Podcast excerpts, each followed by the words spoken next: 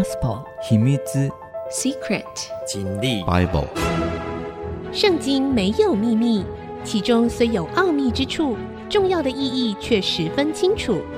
请听曾阳晴为你解密。这里是 IC 之音主客广播 FM 九七点五，欢迎您收听《圣经没有秘密》，我是曾阳晴。好的，我们上一次呢跟大家聊到了什么呢？聊到了以色列人准备出埃及，法老应该是受不了了。想要把他们赶走了。前一天呢，上帝呢就跟摩西、亚伦说：“你们要准备好所有的东西啊！这是最后一灾啊，灭命之灾。灭谁的命呢？长子的命啊！所有埃及人的长子，通通要被灭，而且呢，还有他们牲畜也要的长子也要被灭。”那以色列人他们要预备什么呢？他们要预备一只羊羔，哈，要吃一只羊羔。那他们呢，还要在门楣上涂上血，门框跟门楣上涂上血，其实就是我们今天春节的时候会贴那个春联的位置，两边跟上面，两边是门框嘛，上面门楣这样子啊。那贴这个呢，就会让我们感觉，哎，上帝的出埃及，哈。可能我们过年啊，因为后来这个就变他们的过年了，只是他们叫做逾越节啊，叫逾越节。后来呢，逾越节呃发展为七天，就叫做无酵节啊，或者除孝节。呃，那一天呢，只要灭命的天使看到门楣上有红色的羔羊的血，他就越过去。当然，这个也就预表了未来新约有一个羔羊。有一只羔羊，神的羔羊，就是上帝的儿子耶稣基督啊，他的羔羊的血啊，他也会成为所有愿意相信上帝的人这样子的一个不会被灭命啊，这个只要在活着相信他的人呢，这个不会被灭命，而且反得永生。这也就是后来约翰福音第三章十六节写的那段经文，它的意思其实就是从这里来的。那旧约几乎所有的事情都会预表到新约的时代，也就是耶稣基督的身上。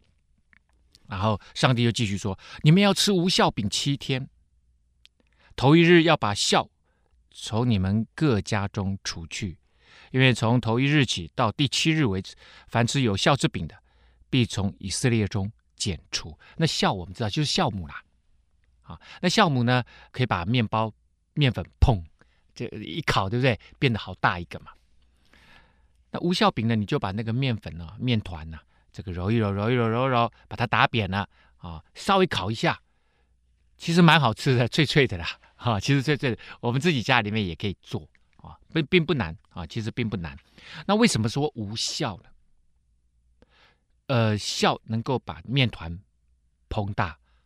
那这里其实用酵代表罪，也就是神啊，不要以色列人中有罪，所以呢，要用这样子的方式呃来代替啊啊，头一日你们有盛会啊，第七日也当有盛会，盛会就是盛大的。啊，这个我这个盛会不是我讲的盛大那个盛啊，盛就是这个圣洁的圣啊，盛会就是第一天跟最后一天这个呃除孝节呢，你们要有一个聚会就对了，要庆祝那一天呢，要来纪念上帝，所以正月十四日晚上其实就是所谓的逾越节，对以色列人来讲那就是他们的过年啊，那到晚上呢，二十一日晚上啊，所以这是最重要的一个节日啊，哈，最重要的一个节日。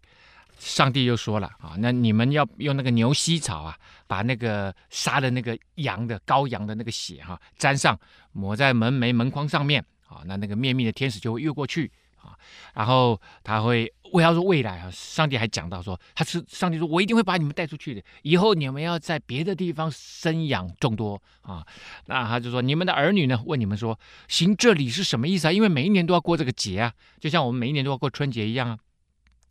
然后你们就要告诉他们，这是献给耶和华逾越节的祭啊，这个祭典。当以色列人在埃及的时候，他击杀埃及人，越过以色列人的房屋，救了我们各家。于是百姓低头下拜。上帝要父母亲跟他的儿女们解释为什么我们要过这个节？这个节啊，为什么要吃苦菜？因为以前在那边好辛苦啊，哈、在这个埃及人的奴役下好辛苦啊。为什么吃无效饼？因为其实吃无效饼还有一个意思啊，就是快快就能吃啊，烤一下，其实五三五分钟就可以吃了。你用那薄薄的饼哦，在那个炉子上烤一下啊，三五分钟就可以吃了。呃，其实就是要赶快的溜啦，快快的离开。但是这个笑也代表着罪哦，也不能有罪这样子。那上帝都告诉以色列人，所以上帝其实在这里非常非常重视信仰的传承，也就是教导儿女要认识上帝，儿女也要在上帝这样子的信仰当中。信仰不是你个人的信仰，你要必须把信仰传承下去，要让你的儿女知道，哦，原来这位上帝带领我们出埃及。其实上帝带领以色列人出埃及。他不只带这一代的人出埃及，他要带下一代的人出埃及，他带每一代的人。其实每一个人生命中间都有埃及，他其实是这个意思啊。圣经为什么会成为全世界最畅销的书，而且翻译的版本语言都是全世界最多的？它其实就是 apply to 每一个人的生命。就是我我我们之前有看过亚伯拉罕嘛哈？那上帝的意思不是不是要告诉你说，哎，五千年前有一个人叫名字叫亚伯拉罕，他跟着我，哦，他很棒。No。上帝意思说，每一个人都可以跟亚伯拉罕一样，跟着我一起冒险，即使年纪七十五岁了都没有关系。你可以跟着我冒险，因为你要蒙福，你的下一代要蒙福，你的下下一代要蒙福，你的万代都要蒙福。好，所以其实是这个意思。所以圣经很奇特啊，它其实是告诉你，每一个人其实生命中都有一个埃及，我们都会被一些不是上帝的东西给奴役着。上帝说：“你要得到真自由吗？你要真正蒙福吗？你要真正过一个清省的生命吗？自由的生命吗？要在上帝这里才能够得到。”你说没有啊？我们在上帝这里，上帝一直要我们顺服啊，要听他的命啊，这样哪有自由？我们只不过是被上帝奴役。然后上帝说：“你搞错了。”这就好像哈，这个呃车子从这个车厂出来的时候，原厂制造的车子出来的时候，它都有一个说明书啊。你要按照说明书好好的使用才可以呀！哈，就像我开那个车，对不对？我要看，我不能自己乱用啊！哎，我不能在路上开很快，然后我打低速档猛吹油，这样不行的，会把车子超坏掉啊！你要按照什么？你要按照原厂说明书。上帝造人，圣经就是我们的原厂说明书啊，大概就是这个意思啦！啊，好，继续啊啊。到了半夜那一天，他们准备要出埃及的那个晚上，耶和华把埃及地所有的长子，就是从坐宝座的法老，直到被掳在监里面之人的长子，就是不管你是法老，还是你是做监牢最低的、最低贱的，以及一切头生的牲畜，第一胎的牲畜，通通都杀了。法老和一切臣仆，并埃及众人，夜间都起来。为什么？因为听到极大的哀嚎声啊，无一家不死一个人的。第一胎，嫡长子，全部给他杀掉。呃，我我我之前也解释过了哈，有些人就说啊，上帝好残忍呐，上帝怎么可以对埃及人这样？上帝给了埃及人不止十次的机会啊，其实远超过十灾的机会。他们听不听？他们不听，而且他们奴役神的子民四百三十年。而且他到最后还想把以色列人全部都杀掉，他们用相同的手法，他们叫那个催生婆把每一个接生到的男孩都杀掉，只留下女孩。他们是杀所有的男孩啊！上帝回报他们说：“你们这样子对待别人，我就用这样的方式来对待你。而且我一而再、再而三的告诉你，把他们放掉，把他们放掉。没有人可以奴役任何一个人，因为每一个人都是上帝的儿女，每一个人都是上帝所创造的。”没有谁可以瞧不起谁，没有谁可以奴役谁。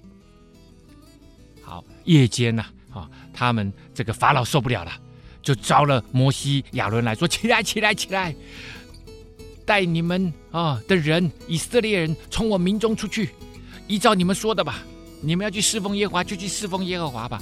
也依照你们所说的，牛群、羊群全部带着去吧。”他最后加了一句很好玩哦，到底他加了一句什么东西呢？哎，我们休息一下，回来再告诉你。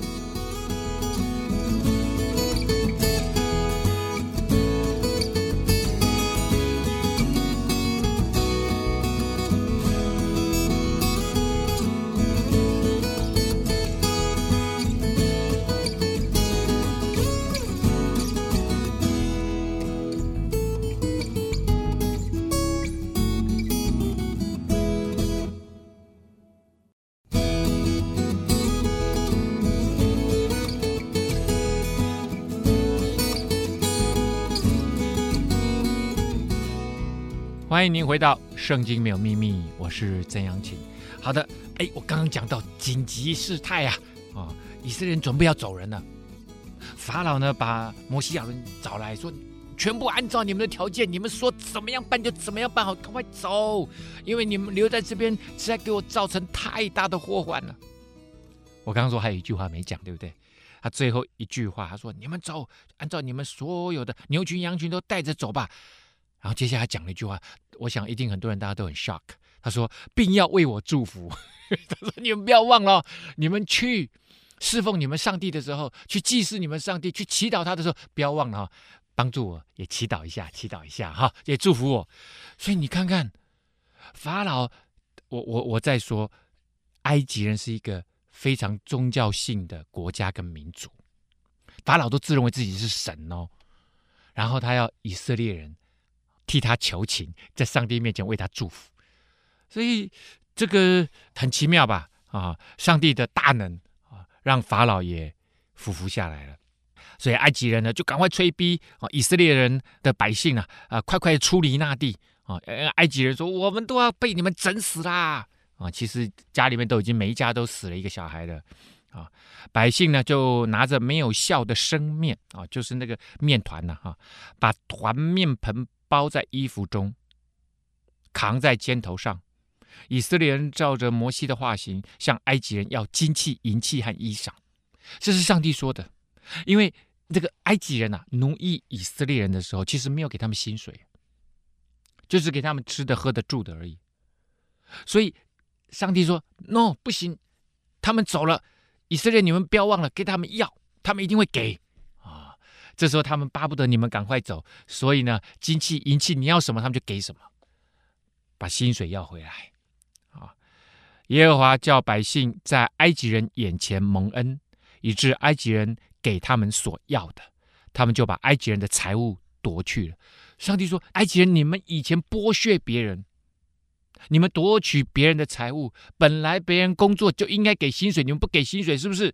现在你们全部一笔付出。”所以呢，这个以色列人哎，就拿到他们该有的。以色列人从兰塞起行 （Ramsey） 往疏割去，除了妇人、孩子，步行的男人约有六十万。这也就是后来为什么很多人说至少两百万啊，就是以一家啦啊。你看男子六十万嘛，那以色列人他们结婚都很早的啦，六十万再加妻子六十万啊，一百二十万。啊，以这种平均数啦，一般来说，男人女人差不多数目相当啊。然后呢，每一家就生一个孩子，这样就一百八十万了啊。我之前不是讲过了吗？以色列人很喜欢生养众多的啦，这也就是为什么四百多年，如果以二十年一代，二十几代，就从他们下来的时候，从七十几个人，雅各带着全家族下来是七十几个人，经过二十几代变成。将近两百万人，哇，这真的很多啊！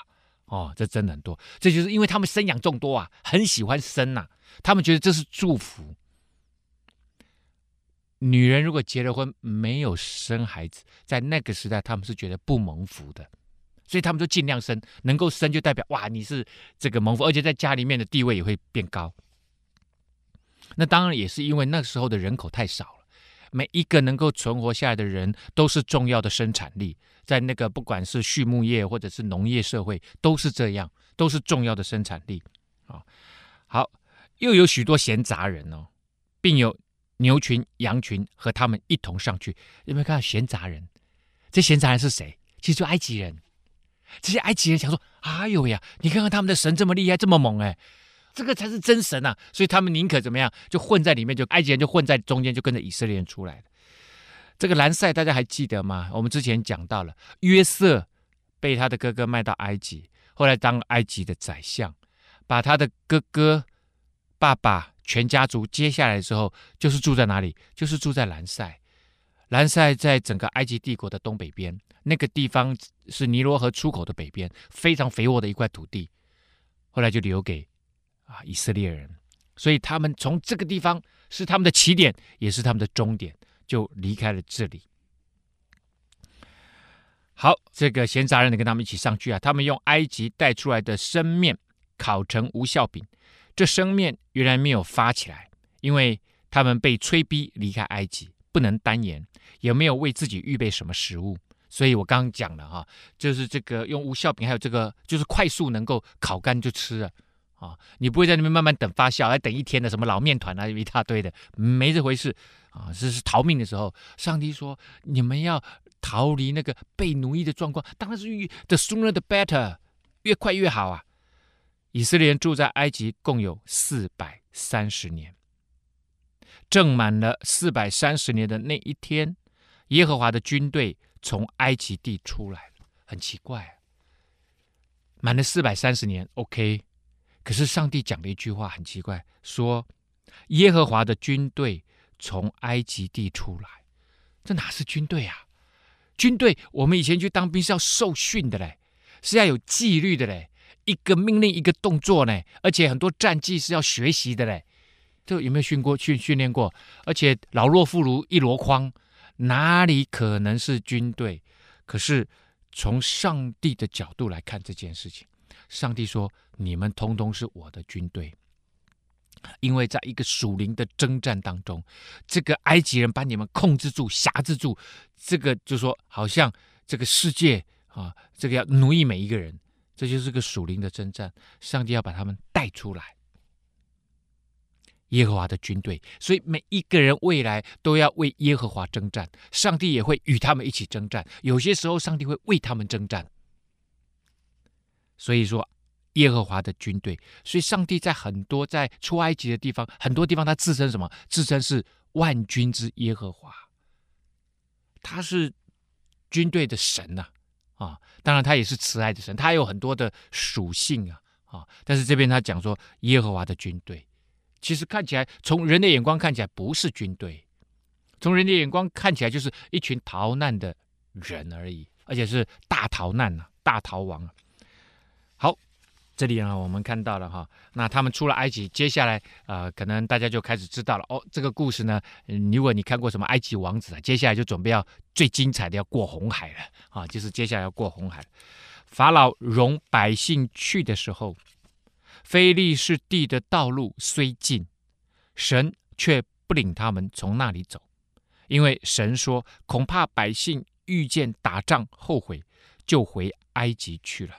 啊，怕他很快上去。哎，这个非利士人的地方就是迦南地啊，那里呢，其实现在还有好多的什么，还有好多的民族，好多的小国家在那个地方盘踞着。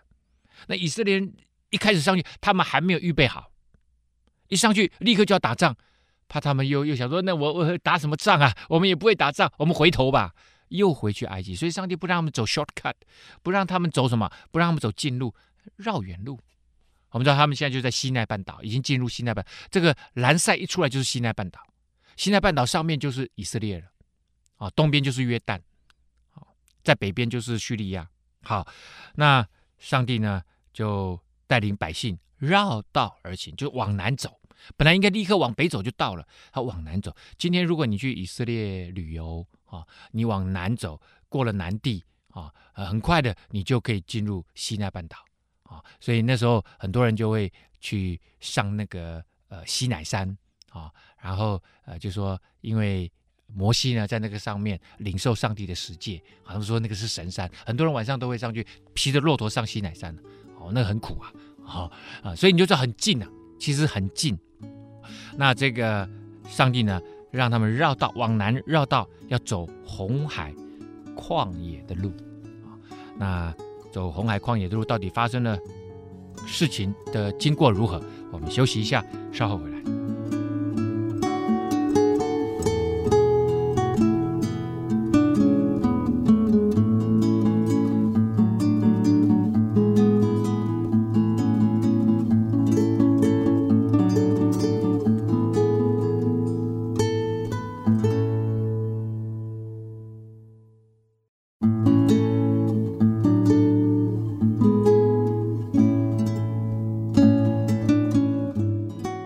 回到《圣经没有秘密》，我是曾阳晴。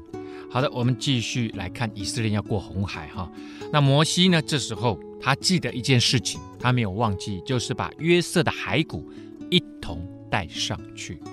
我们知道约瑟当时他的父亲过世的时候，雅各过世的时候，他办了一个非常啊、呃、盛大的啊、呃、这个丧礼，追悼他的父亲，把父亲呢带回到迦南地，葬在他们家族的墓地。可是他自己并没有。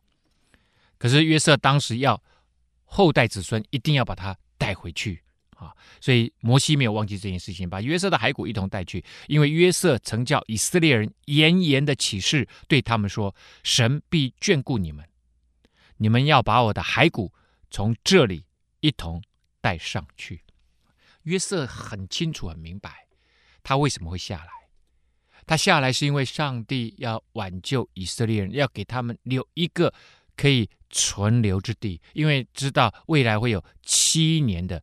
灾难七年的饥荒，那约瑟知道上帝会把他们带下来，而且他也清楚明白，上帝要赐给亚伯拉罕的后裔，他们都都是亚伯拉罕的后裔啊，不是兰塞这块地，而是什么？而是迦南地。所以他也很清楚明白，上帝一定会把他们带回去。所以他说了：“神必眷顾你们。”这句话的意思就是很清楚、很明白，有一天上帝会把你们带回去。可是你们不要忘了，要把我的骸骨一同带上去啊！约瑟他其实传讲上帝的话，所以传讲上帝话语的人，在圣经里面就是所谓的先知啊。有些先知会讲未来的事情，这就是讲未来的事情。他说有一天上帝一定会把你们带回去，这是不是预告？是的，预告。现在他们准备要回去了，所以摩西没有忘记，而以色列人来这里发展了四百三十年的历史。这四百三十年的历史起头都是从哪里开始？从约瑟开始，结束在哪谁身上？在约瑟身上，对不对？约瑟下来，然后把整个家族带下来，整个家族壮大了，被奴役了，要离开，最后收尾的说：“没有忘记你，约瑟，我们会把你带上去。”哇，这个。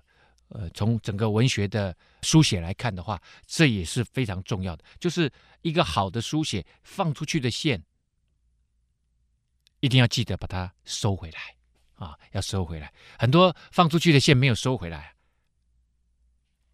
我以前在 IC 之音古典心情里面讲过一个小说叫《聂隐娘》，后来侯侯导把它拍成电影嘛。聂隐娘小说里面，他的老师。啊，那个老尼啊，那，其实他不是老尼姑，我已经讲过，他是老道姑啊。电影里面呢，其实也演的不错，也是道姑啊，因为他都留头发啊，尼姑是不会留头发的啦啊。他的老师把他带回去以后，十五岁了，聂隐娘学成归回家啊，然后聂隐娘对着他爸爸讲了他整个学艺的过程，结束的时候，他说了一句话。他说：“我的老师跟我说，二十年后方得见一面，啊，就是二十年后我们还会再见面。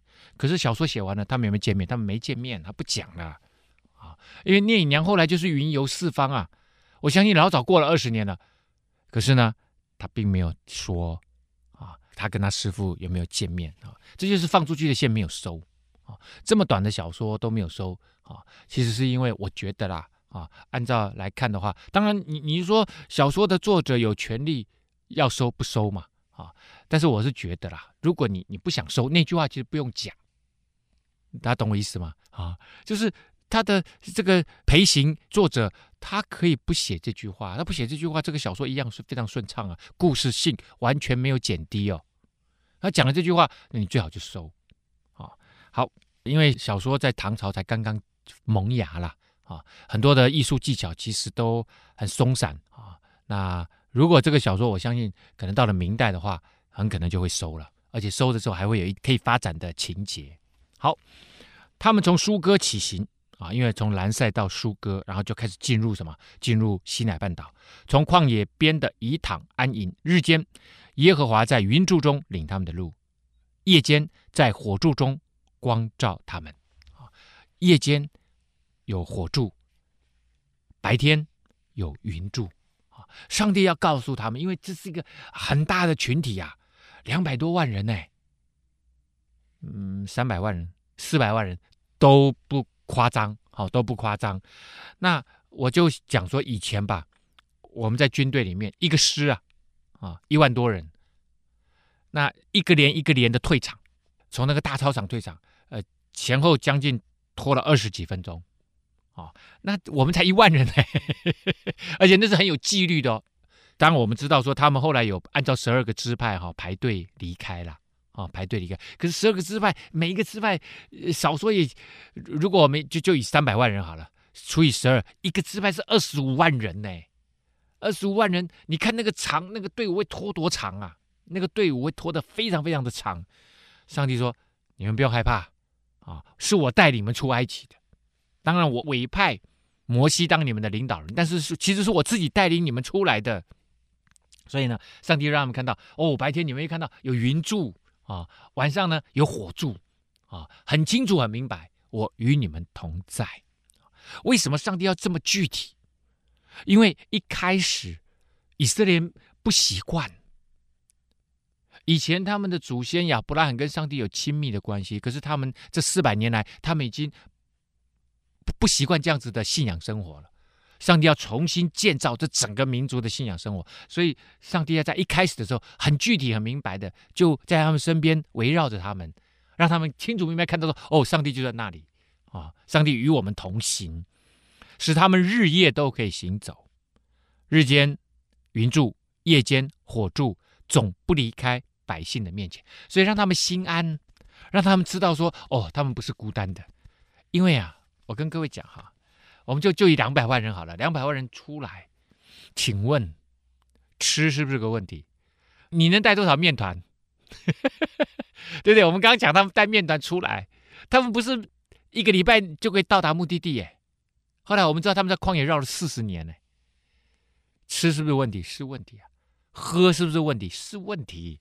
他们不可能带很多水啊，那个地方又是极其酷热的地方，通通都是问题。穿是不是问题？也是问题啊。所以上帝要告诉他们：你们不用害怕，我就在边上，你们所需用的一切，我都会丰富的供应你们，你们什么都不缺乏。上帝在旧约、在新约都一直不断的在提醒这件事情：神的子民不用害怕，依靠上帝的不用害怕。你生命中真正的需要，上帝是知道的啊。第一个，他们必须知道的，他们最需要的是什么？平安。上帝在边上，你们不用害怕，你们是有依靠的，你们很平安，没事啊。耶和华就晓諭摩西说：“你吩咐以色列人转回，安营在比哈希路之前，密朵和海的中间，对着巴利喜分，靠近海边安营。”啊，上帝就说：“你们。”往南走，然后呢，在比哈喜路那个地方，比哈喜路，它其实原先它是有意思的啊，它就是那个沙草生长的地方。沙草就是那个呃楔形文字有没有？在埃及有很多那种楔形文字，那个笔呀啊，啊那个笔就是沙草做的啊。那密铎呢，就是高塔的意思。还有海的中间，对着巴利喜分啊，巴利喜分呢，靠近海边安营。巴利喜分这个地名呢，其实就是巴利罢了，B A L L 这个字呢，其实就是中东地区他们所拜的那个神的啊这个代名词啊，所以他们才说巴利神，巴利神罢了啊。那巴利呢，如果真正要翻译它的意思，就是主的意思，就有点像圣经里面说 The Lord。啊，主啊，主啊，那个主的意思啊，但是他他这是个多神教的主，就是很多的这个巴利的神呐，啊，所以呢，喜分就是北方，北方之主啊，北方之主，因为这个地方已经是这个埃及的北方了嘛，所以他们就叫北方之主，啊，靠近海边安营。好，那上帝啊，还有跟摩西继续讲一段话，这段话呢，也就预告了他们接下来要面对的征战。我们休息一下，稍后回来。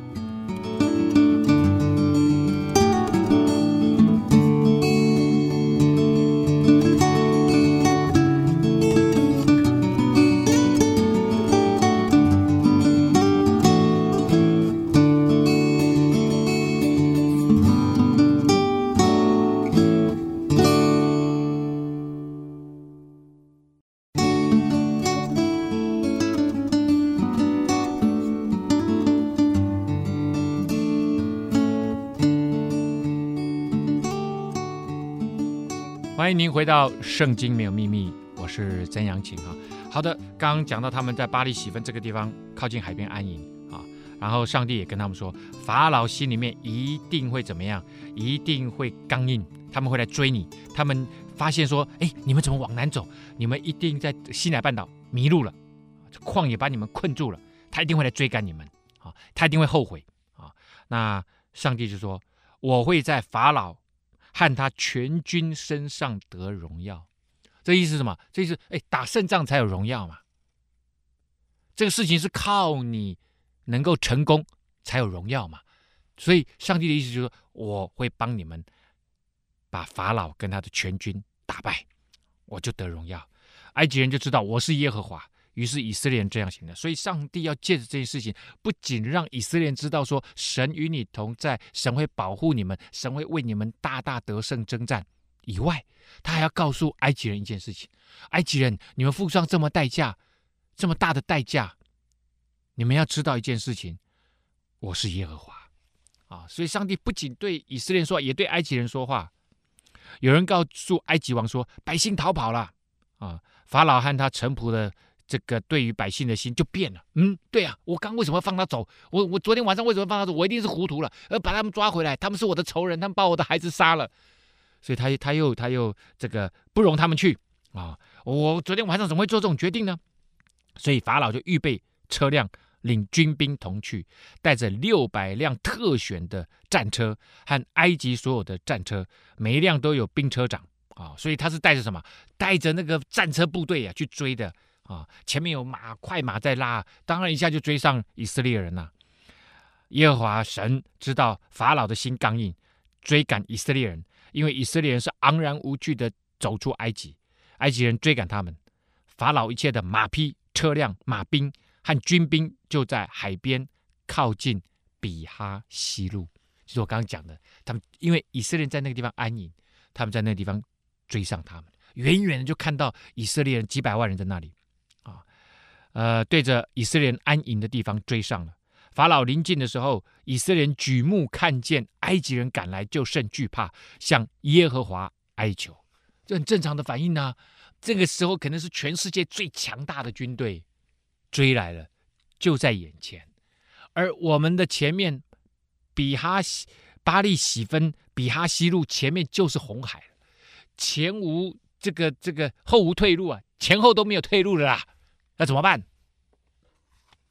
看起来埃及王是要来这个大开杀戒了啊、哦，非常惧怕。所以这时候他们唯一能够依靠的就上帝了啊、哦。这人走到绝路，就得靠上帝吧啊、那上帝呢？云柱火柱，告诉他们说：“我在边上，你们不用害怕。”他们就对摩西说：“难道在埃及没有坟地吗？你们把我，你们，你把我带，你把我们带来死在旷野吗？”所以哈、这个就是刚刚开始要依靠上帝的人的心态啊。上帝就是用以色列人民来讲，每一个人的信仰的路程都是这样。一开始就想过我要死了啊，摩西你害我们，你把我们带到这里来就是要我们死。没有想到他们未来是要过一个自由的生命，所以他们才出埃及的。他们老觉得被俘虏、被奴役。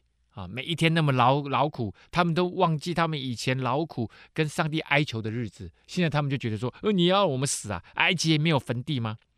你为什么这样待我们，将我们从埃及领出来？我们在埃及的时候没有告诉过你吗？不要搅扰我们，容我们服侍埃及人吗？因为服侍埃及人比死在旷野更好。他们不一定会死啊。而且他们不会死，因为上帝与他们同在。可是他们就是还没有真正相信上帝，他们就是看到上帝一个灾又一个灾，一个神迹又一个神迹，那个可以说是从人类以来最大的神迹了，没有比这个更大的神迹就在他们眼前上演，他们都不能够相信上帝有办法救他们。所以相信上帝不是看神迹啊，相信上帝就是我愿意相信这位上帝，紧紧的依靠他。所以他们这里就开始抱怨了。从这里以下，我们会看到长期的抱怨的人生，抱怨到最后，上帝都受不了了。啊，摩西对百姓说：“不要惧怕，只管站住。”啊，这时候也能站住了，几百万人怎么逃啊？你一逃起来就人踩人呐、看耶和华今天所要向你们施行的救恩，因为你们今天所看见的埃及人，必永远不再看见了。耶和华必为你们征战，你们只管静默，不要作声。啊，我刚刚讲过，上帝说他是万军之耶和华。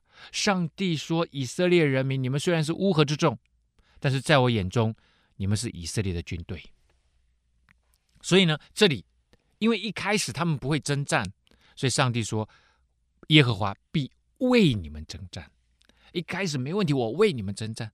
啊！但是呢，有些时候上帝就慢慢慢慢教他们，要教他们什么？你们要征战，你们是依靠我征战，不用害怕。有些时候，上帝会跟他们一起征战，所以呢，都都会有不同的方式啊。但是上帝是告诉每一个神的儿女，要告诉他们说，我们的人生就是一个征战的人生，因为这个世界上面还有另外一股极大的。黑暗势力是撒旦的势力，他要抵抗神、抗拒神、与神对立啊！那所有的生命的状态都会进入一个属灵的征战状态啊！所以摩西在这里告诉他们说：“依靠上帝，此时此刻，上帝要为你们征战。”耶和华就对摩西说：“你为什么向我哀求呢？你吩咐以色列往前走，你举手向海伸杖。”把水分开，以色列人要下海走干地，啊，这个就是我们脑袋瓜里面认识的，就是以色列人下红海啊。那下红海，你仔细看哦，哦，就是我小时候，我我女儿小时候，那个埃及王子刚出来，我都让她看那个埃及王子的那个动画啊，那个摩西就把那个杖拿起来往海里面一插，然后水就分开了。啊，那这个这个什么意思？就是说，你如果相信上帝，你就采取行动。你不是让上帝帮你把水分开，上帝都是要人跟他合作的。你相信我吗？你相信我，你就把杖插在水里面，一插上去，水就分开了。好，那接下来呢？神说：“我要使埃及人的心刚硬，他们就跟着下去。你们往前走，他们在后面追，他们也会下海去。”我要法老和他的全军车辆马兵上得荣耀。我在法老和他的车辆马兵上得荣耀的时候，埃及人就知道我是耶和华。上帝要人的信心，相信了。你既然相信上帝，相信上帝的话，那么你就要采取行动，这个才是真正的信心。好，这个以色列人啊，在这样子的过程当中。当他们遇到事情、遇到灾难、遇到敌人的时候，其实他们的第一个反应不是说：“哎呀，我云柱火柱还在，我赶快向我的上帝祷告。”并没有，他们都是先抱怨，呵呵抱怨说：“你我在埃及地没有，我我在埃及没有坟墓吗？啊，没有坟地吗？你一定要把我带到这旷野死在这里吗？”他们都是先向人抱怨，顶多就求人帮助，都忘了要来寻求上帝的帮助啊！在以色列。整个军营往前行的时候，啊，这个神的使者行在以色列人之前。现在呢，他们转到他们的后面，啊，这些天使，神的使者就天使，啊，就转到以色列的后面。云柱也从他们前面转到他们后边立住。在埃及的营和以色列的营中间有一个云柱，一边黑暗。一边发光，中夜两下不得接近。你看到没有？这边呢，上帝说：“我为你们征战。”然后就把以色列人跟埃及人分开了，云柱跟火柱就在中间了。而且以色列这边有亮光，埃及人那边是黑暗的。埃埃及人黑暗，那个马兵就慢慢越走得很慢啊，就追不上来。要不然他们速度很快，马上就追上了。摩西就向海伸杖，耶和华用大东风使海水一夜退去。水就分开了，海就成了干地。以色列人下海走干地，水在他们的左右做了墙垣。埃及人追赶他们，所以两边立起来都是海水的墙啊。他们就在中间行走，埃及人也追赶他们。法老的一切马兵、车辆也跟着下到海中。到了晨更的时候，耶和华从云火柱中向埃及的军兵观看，使埃及的军兵混乱。什么叫晨更的时候？这这个晨更跟呃我们一般理解的不太一样。这其实是两个希伯来文啊，这两个字其实就是夜晚的尽头，早晨的开始啊。所以就是夜晚最深的时候，大概就是四五点的时候啊，整个夜要结束了。白天要开始的，就是那个交界的时候。这时候，上帝突然从那个天空往下看，哦，我们说上帝很巨大啊，然后呢，他就往下看谁？看埃及的军队。埃及的军队一看天空有个大脸呐，在看他们，吓死啊啊，就就混乱了，军兵就混乱了，遗失而且呢，又让他们的车轮脱落，难以行走，以致埃及人说：“我们从以色列人面前逃跑吧，因为耶和华为他们攻击我们了。”然后呢，这时候耶和华又对摩西说：“你向海伸杖，第二次伸杖啊！第一次伸杖，水分开了，他们下去走，然后埃及人追下来。第二次伸杖，以色列人都已经上干地了啊！然后呢，这时候第二次伸杖的时候，水就合起来了，合在埃及人和他们的车辆、马兵的身上，海水仍旧复原。埃及人避水逃跑的时候。”耶和华把他们推翻在海中，水回流淹没了车辆马兵，那些跟着以色列人下海的法老全军，连一个都没有剩下，所以全部都死了。那其实那个红海的路很长了，那这个呃呃呃呃，以色列人呢，其实还在走，还在前面的干地走，可是后半段呢，水已经淹上来了，啊，这个埃及人就全部死在海中了，这就是啊，以色列靠着上帝逃脱出了埃及，走过红海的一次巨大的移民行动啊！这个当时是全世界最大的移民行动。好，我们今天节目呢到这个地方要告一个段落了。圣经没有秘密，我们下次再见。